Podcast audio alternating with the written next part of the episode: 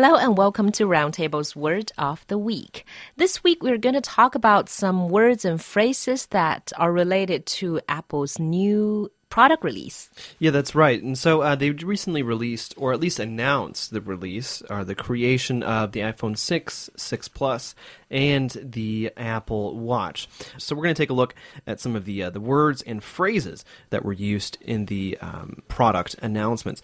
So the first one we want to take a look at is NFC, or Near Field Communication. 中文呢是近距离无线通讯技术，也叫近场通讯。Right, and so NFC is basically just a standard for two electronic devices, a smartphone, a watch, and anything else really, to be able to communicate, but only over very short distances. 简单来说，就是在非常近的距离之间呢，在两种电子设备之间进行的无线通信。Yeah, and the thing is about uh, NFC again. I mean, it's a, there's a big difference between that and RFID, which has been used in other types of technologies. Number one, RFID usually works over longer distances, whereas NFC is only centimeters. And also, interestingly enough, RFID only really allows for one way communication. So from a smartphone device to a payment platform. Whereas this way, both the, the smartphone and the payment platform or the payment hardware can actually communicate directly with each other. So it's two way communication. RFID 又叫做 Radio Frequency Identification，那中文是应用无线射频技术。那 RFID 跟 NFC 的区别呢？ 一是 RFID 可以允许更远距离的传输，而另外一点呢，就是 RFID 只能允许单向传输，而 NFC 是双向的。Exactly, and so one of the uh, the other words that was used, kind of related to NFC, actually in the in the product announcements, was contactless payment. And contactless payment is basically just using NFC or near field communication to make payments contactless payments 免接触支付.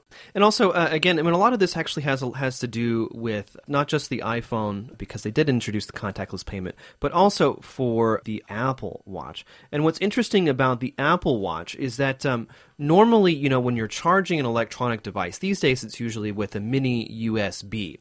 And so, you know, you plug that into a computer or plug it into an adapter and then plug that into, into the uh, device. Whereas what you'll notice on the Apple Watch is there's nowhere to plug anything in. So how is it going to be charged? Well, it's going to be charged through inductive charging.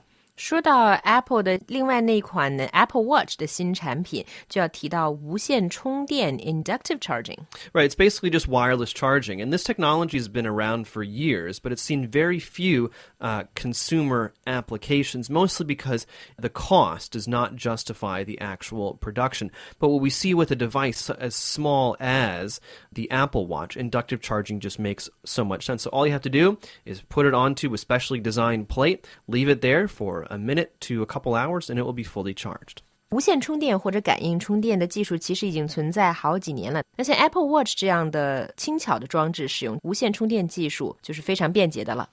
And one of the last words that we're going to look at today, this is actually a word that's uh, that's been around for quite a while, but it's uh, it's it's come up again with the uh, the release of the iPhone 6 Plus. And you remember there's the iPhone 6, which is bigger, 4.7 inches, the iPhone 6 Plus, which is even bigger, so about 5.5. And so Apple has moved into the realm of the phablet. 最后一个要提到的词就是 phablet 这个词，可能大家都很熟悉，就是平板手机。Apple 也开始赶 phablet 的潮流，出大屏的平板手机了。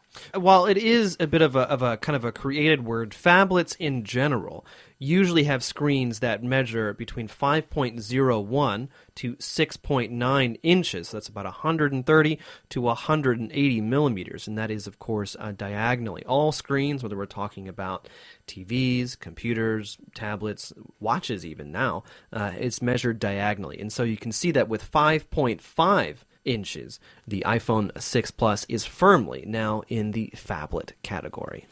Phablet 是用于称呼五英寸到六点九英寸屏幕的这种触屏移动设备的。那么这里的英寸呢是测量的对角线的距离，所以五点五英寸的 iPhone 6 Plus 也就是一个标准的平板手机了。And that's all we have for Roundtable's Word of the Week.